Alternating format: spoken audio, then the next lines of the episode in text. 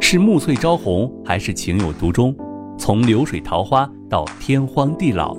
欢迎大家收听由喜马拉雅出品现代言情大戏《七月》，作者山歌，主播迟总，协众优秀 CV 诚意制作。喜欢的话，记得订阅哦。第九十章，陪伴。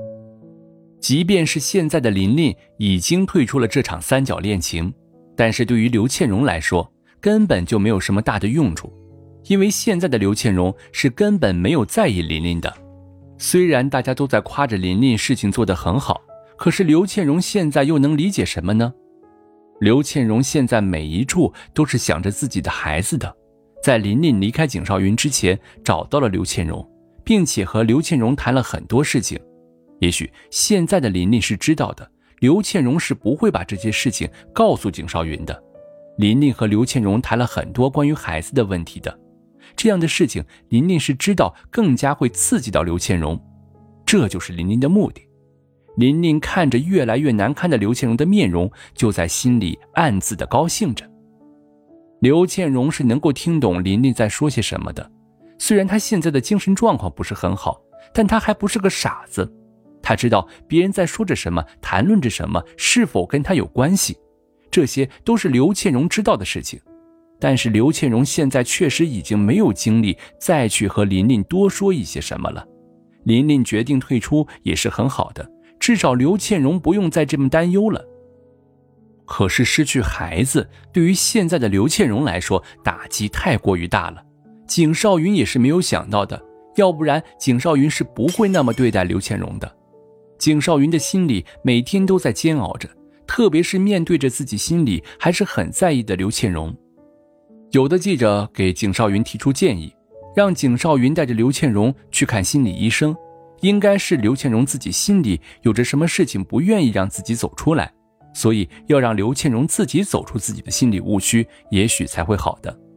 景少云觉得很有道理。于是，在晚上的时候，刘倩蓉看着一档亲子节目的时候，景少云坐到了刘倩蓉的身边，用手揽着刘倩蓉的肩膀，笑着对刘倩蓉说：“倩蓉，我跟你商量一个事儿呗。”景少云的语气很温柔，他现在只想要温柔的对待刘倩蓉，因为他觉得自己已经很对不起刘倩蓉了。刘倩蓉只是眼神有些呆滞的看着景少云。刘倩蓉或许心里面是知道景少云要对自己说什么的，但是刘倩蓉还是不想和景少云说话。于是刘倩蓉看了一眼少云之后，就继续把视线转移到了电视上面，继续看着电视了。景少云也回头看着刘倩蓉在看什么节目，那里面的小孩子真的长得很可爱的。要是刘倩蓉继续看这种节目的话，会对自己的刺激更大，不是吗？也许好不容易回来之后，刘倩蓉并没有怎么的在半夜起来哭泣，可是整个人的精神看起来还是不怎么好的，这就是让景少云很担心的问题了。他并不想继续看着这样的刘倩蓉。倩蓉，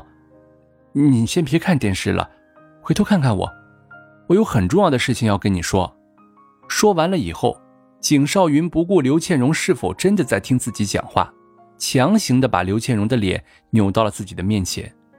这样的刘倩蓉并没有怎么的反抗，也许是明白了一些事情罢了。倩蓉，我们明天一起去看心理医生好吗？那样的话，你会很快能恢复过来了，我是相信你的。景少云含情脉脉的看着刘倩蓉，觉得这个时候的刘倩蓉虽然有些憔悴了，却也是很美丽的。刘倩蓉似乎是听明白了景少云的话语，然后摇着头说道：“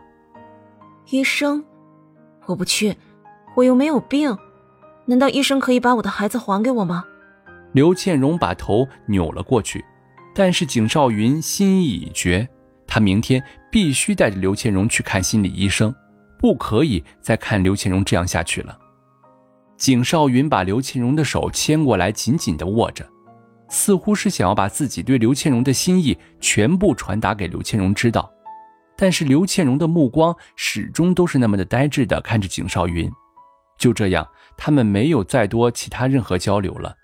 也许是刘倩荣不想再和景少云多说一些话罢了。但是景少云现在是真的真心希望刘倩荣好。窗外的月亮慢慢的被云彩遮入了光辉，景少云催着刘倩荣去睡觉，可是刘倩荣还是呆呆的坐在原地，没有管景少云说什么。电视上的节目还没有放完，也许刘倩荣是想要把这个节目看完罢了。